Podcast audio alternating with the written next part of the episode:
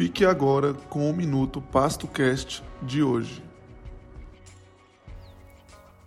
Bom, na continuidade desse tema de melhorar ou tentar minimizar o efeito da estacionalidade de produção de forragem, existem três técnicas básicas que vocês vão ver aqui que nós vamos abordar: diferimento de pastagens, produção de silagem e fenação. Veja que essas técnicas elas servem, mesmo sendo processos diferentes, mas com o mesmo conceito de transferir uma forragem numa época que tem excedente para onde falta essa forragem.